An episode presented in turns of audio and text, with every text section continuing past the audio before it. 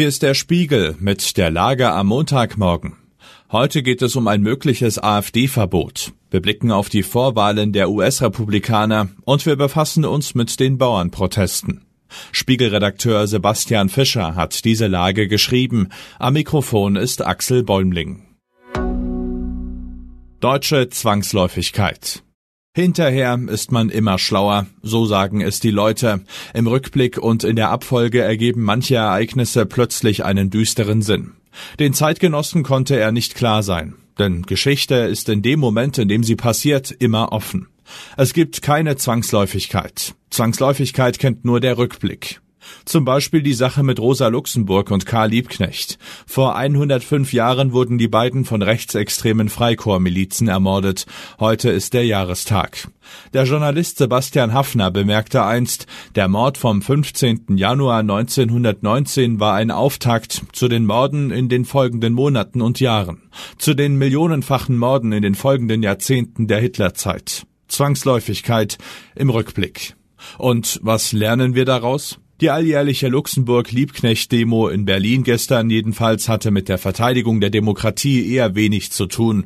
Ein wilder Mix aus Linkspartei-Linken, Anti-Israel-Demonstranten, Islamistenfreunden und Epigonen eines untergegangenen Unrechtsstaats. Dagegen die Demonstrationen gegen rechts am Wochenende.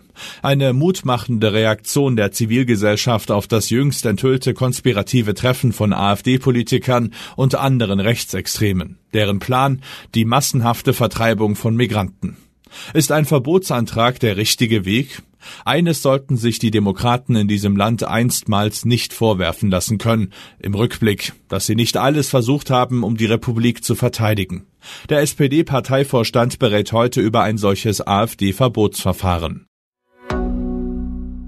Eisig in Iowa. An diesem Montag beginnt die Vorwahlsaison in den USA. Die Republikaner machen ihren sogenannten Caucus im Bundesstaat Iowa. Ein Sieg Donald Trumps gilt als sicher. Laut der jüngsten Umfrage liegt Trump weit vorn, bei knapp 50 Prozent, gefolgt von seiner Ex-UNO-Botschafterin Nikki Haley mit 20 Prozent und Floridas Gouverneur Ron DeSantis mit 16 Prozent.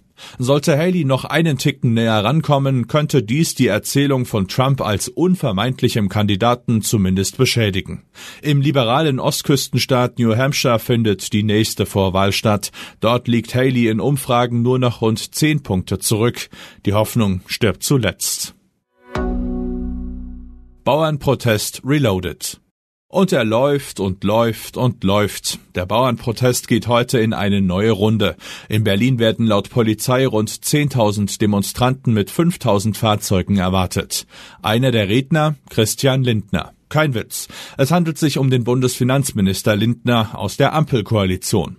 Womöglich zeigt der FDP-Chefphilosoph dort dialektische Stärken. Ausgangspositionen in Frage stellen, dann Synthese, dann neue Erkenntnisse. Die Vorsitzenden der Ampelfraktionen könnten dann direkt anknüpfen, wenn sie sich heute zum Gespräch mit den Spitzen der Landwirtschaftsverbände treffen. Bisher jedenfalls gilt noch, die Bundesregierung will Steuerbegünstigungen für Agrardiesel schrittweise abschaffen. Auf eine ursprünglich geplante Abschaffung der Kfz-Steuerbefreiung für die Landwirtschaft hat man bereits verzichtet. Was sonst noch wichtig ist. Alaska Airlines schickt nach dem dramatischen Zwischenfall mit einer Boeing-Maschine eigene Kontrolleure zu dem Flugzeugbauer. Das Vertrauen ist offenbar nachhaltig erschüttert.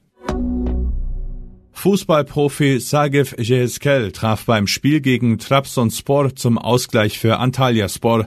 Beim Torjubel erinnerte der Israeli an die Opfer des Hamas-Angriffs. Sein Verein stellte ihn frei. Die türkische Justiz ermittelt. Starkregen hat in Rio de Janeiro zu Überschwemmungen geführt. Mindestens elf Menschen kamen ums Leben. Der Bürgermeister fordert die Menschen auf, aus Sicherheitsgründen daheim zu bleiben.